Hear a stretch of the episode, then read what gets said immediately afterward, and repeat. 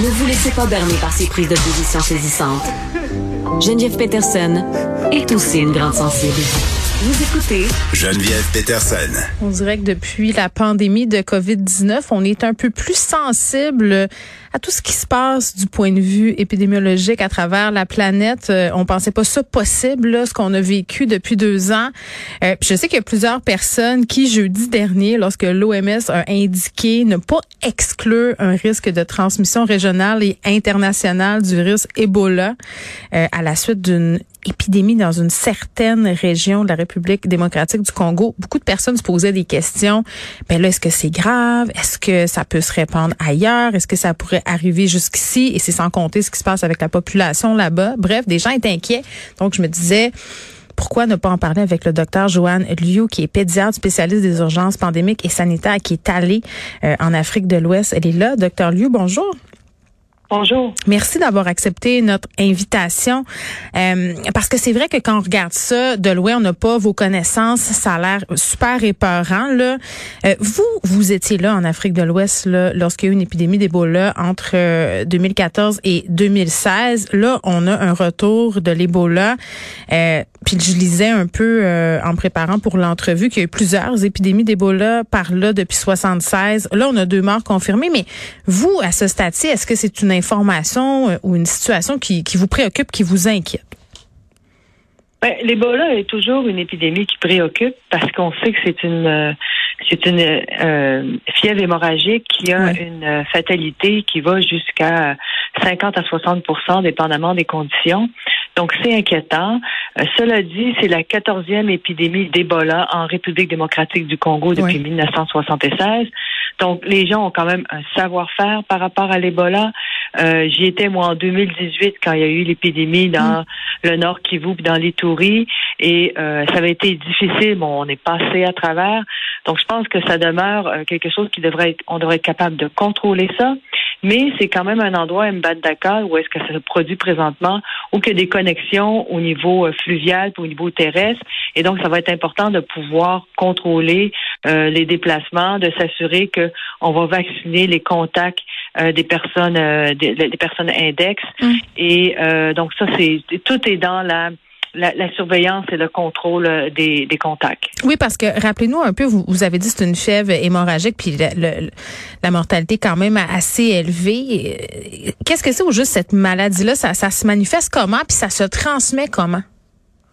Ben, L'Ebola, c'est une, c'est donc une fièvre hémorragique qui euh, qui se transmet par les, les, les liquides biologiques. Donc, faut être en mm. contact assez intime pour avoir soit euh, être en contact avec les les excrétions de quelqu'un qui est euh, qui est infecté, soit avec son sang, soit avec euh, s'il vomit avec mm. avec ses, ses déjections.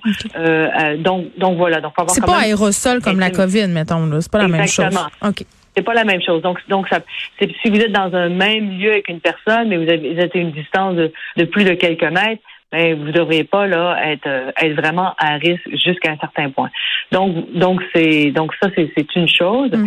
Euh, donc ça, ça, ça, ne sautera pas sur vous comme tel là, comme comme les aérosols qui, qui restent en suspension puis puis qui euh, mm. qui peuvent qui peuvent vous atteindre. Les humains, les, les, animaux, est-ce qu'ils peuvent le transmettre aux humains? Est-ce qu'il y, est y, a ça une composante d'une telle sorte dans, dans sa propagation? Ben, en fait, qu'est-ce qui s'est passé, puis notamment donc euh, par rapport à, cette à cette euh, éclosion-là. Mm. Donc c'est ce qu'on appelle un spillover. Donc c'est c'est le le, le le, réservoir est animalier et c'est c'est ce qui se passe, c'est que ça saute euh, de l'animal à l'humain pour différentes raisons. Souvent, c'est une pression sur l'environnement. Donc, apparemment, c'est ça qui s'est passé selon euh, les, euh, les, typages qu'on a fait. Euh, donc, voilà. Donc, c'est quelque chose qui va se répéter parce que le réservoir est animalier. Et, euh, et donc, à un moment donné, ça peut, oui, sauter de l'animal à l'homme. Puis vous me parliez du vaccin tantôt. Là, si on a un vaccin contre Ebola, puis moi je, ne connais rien à l'efficacité de ce vaccin-là, vous pourrez peut-être nous éclairer là-dessus, docteur Liu. Mais est-ce que le fait qu'on trouve euh, majoritairement ces épidémies-là en Afrique de l'Ouest, ça nous dit que les gens peut-être là-bas n'ont pas assez accès au vaccin ou que le vaccin est peut-être euh, mal distribué ou je ne sais trop là? Ben, en fait, le vaccin n'est pas utilisé pour une, euh, comment dire, une vaccination générale. Il est utilisé, puis là, je, ne sais pas c'est quelle stratégie qu'ils utilisent pour ça parce que c'est pas écrit euh, clairement dans leur euh, dans leurs énoncés. Mm. Mais si on a, on a utilisé ce qu'on appelle euh, la, la, vaccination en ceinture. Donc, on a une personne qui est infectée et on, on, de façon comme une ceinture autour de ce, mm. de ce, de ce cas index-là, on vaccine tous ces contacts pour essayer d'étouffer euh, la euh, l'épidémie. C'est ce qu'on a fait avec la variole il y a très longtemps, dans les années 70 au 20e siècle. On a l'impression qu'Ebola, c'est une vieille maladie, que ça se peut plus aujourd'hui, mais là, on comprend que non, les risques que ça arrive ici, euh, ça a l'air super égoïste comme question. Est-ce que ça va arriver à moi, là, ici en Amérique du Nord? Mais les gens, ça la pose quand même, docteur Liu. Euh, oui, c'est norm c'est normal, mais je veux dire, les chances sont minimes, mais pas, euh, c'est vraiment, euh, mm. très, très peu possible mais euh, ça demeure tout, tout, tout est toujours possible à quelque part. Je comprends. Vous vous rappelez, en 2014, il y avait eu des gens qui étaient qui avaient qui étaient revenus avec euh, euh, la maladie euh, parce qu'ils avaient été ils avaient travaillé dans les régions. Mais ça, c'était vite euh, je veux dire euh, euh tari parce que on a on a des conditions ici au niveau euh, au niveau santé publique qui sont qui sont mm. très fortes malgré mm. tout là. Notamment pour quelque chose où on a besoin d'être en contact avec des, avec des liquides biologiques. Donc c'est beaucoup plus facile à contrôler. Oui vous êtes anciennement présidente internationale de Médecins sans frontières. Vous êtes allée en Ukraine docteur Lou le mois dernier pour Médecins sans frontières racontez-nous un peu qu'est-ce que vous avez vu là-bas qu'est-ce que vous avez constaté ben, moi, je faisais partie des, des, équipes qui étaient dans l'est de l'Ukraine, qui faisaient les évaluations sur les besoins des, des hôpitaux qui recevaient des blessés. Hmm. Et donc, on travaillait au niveau de la préparation à l'afflux de blessés massifs. On travaillait aussi à l'approvisionnement pour s'assurer que les gens étaient prêts pour pour soutenir une, hmm. une, une, un afflux de blessés. On, on a fait aussi les urgences en sous-sol des hôpitaux.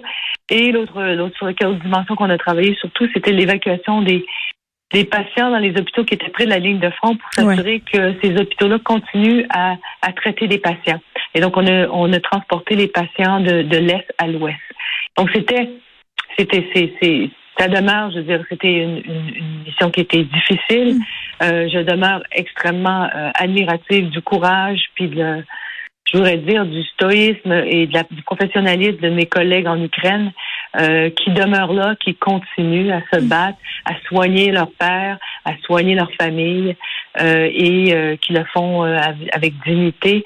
et donc, donc voilà. Donc nous, on a essayé de, de, de, continuer à, à, leur maintenir une capacité opérationnelle. Oui, puis les images se rendent jusqu'à nous et vous en avez aidé des, des gens blessés, dont, dont des enfants même. Oui, effectivement. Oui, ben, ben c'est ça. C'est ce qui se passe là-bas et on voit ces blessures-là. Euh, et c'est épouvantable. Puis vous avez raison de souligner la résistance euh, du peuple ukrainien. Merci, docteur Lou, d'avoir été avec nous. Merci. Docteur Joanne Liu, qui est pédiatre spécialisé des urgences pandémiques et sanitaires.